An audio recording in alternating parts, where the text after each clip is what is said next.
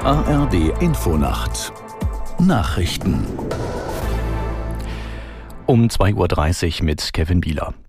Der Rechtspopulist Wilders ist Gewinner der vorgezogenen Parlamentswahl in den Niederlanden. Die bisher regierende Vier-Parteien-Koalition des rechtsliberalen Premierministers Rütte war im Sommer am Streit um die Migrationspolitik zerbrochen. Aus Den Haag, Ludger Kaczmiaczak. Die Medien sprechen von einem politischen Erdbeben und von einer historischen Wahl. Gerd Wilders gewinnt haushoch und darf mit rund 35 Sitzen im Parlament rechnen. Das sind doppelt so viele wie bisher.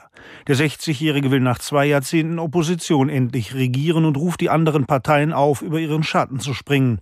Rechnerisch ist für den EU-Skeptiker und Islamkritiker ein Bündnis mit der seit 13 Jahren regierenden FFD, der neuen Partei des früheren Christdemokraten Peter Omtzigt und der Bauernpartei möglich. Die Frage ist, ob alle mit Wilders koalieren wollen.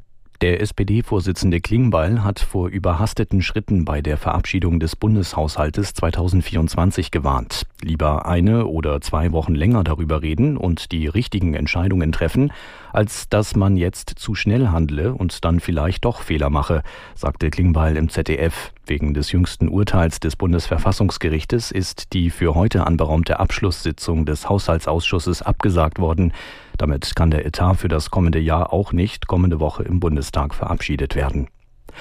Knapp einen Monat vor der Entscheidung über einen möglichen Start von EU-Beitrittsverhandlungen mit der Ukraine hat Präsident Zelensky die Reformbemühungen seines Landes bekräftigt. Jeder in der EU solle sehen, wie ernst es die Ukraine meine, sagte Zelensky in seiner abendlichen Videoansprache. Die EU-Kommission hat einen Start von Beitrittsverhandlungen vor zwei Wochen grundsätzlich empfohlen. Die Regierungen der EU-Staaten müssen dem aber noch auf einem Gipfeltreffen Mitte Dezember zustimmen. An der Grenze zwischen den USA und Kanada hat die Explosion eines Autos einen Großeinsatz der Polizei ausgelöst. Der Vorfall ereignete sich in unmittelbarer Nähe der weltberühmten Niagara-Fälle. Aus New York, Antje Passenheim. Es gebe noch keine Hinweise auf einen terroristischen Anschlag, das sagte die Gouverneurin des US-Bundesstaats New York, Kathy Hochul, am Abend. Hochul bestätigte, dass beim Aufprall und der Explosion beide Insassen in dem Auto getötet worden seien. Ein Grenzbeamter sei bei dem Vorfall leicht verletzt worden. Der Wagen war auf die Grenzbrücke Rainbow Bridge an den Niagara-Fällen zugerast, war gegen eine Sperre gekracht und explodiert. Das waren die Nachrichten.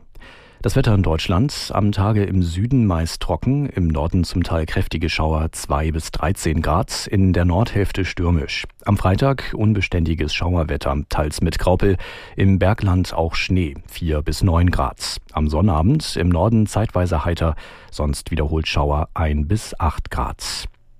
Das waren die Nachrichten.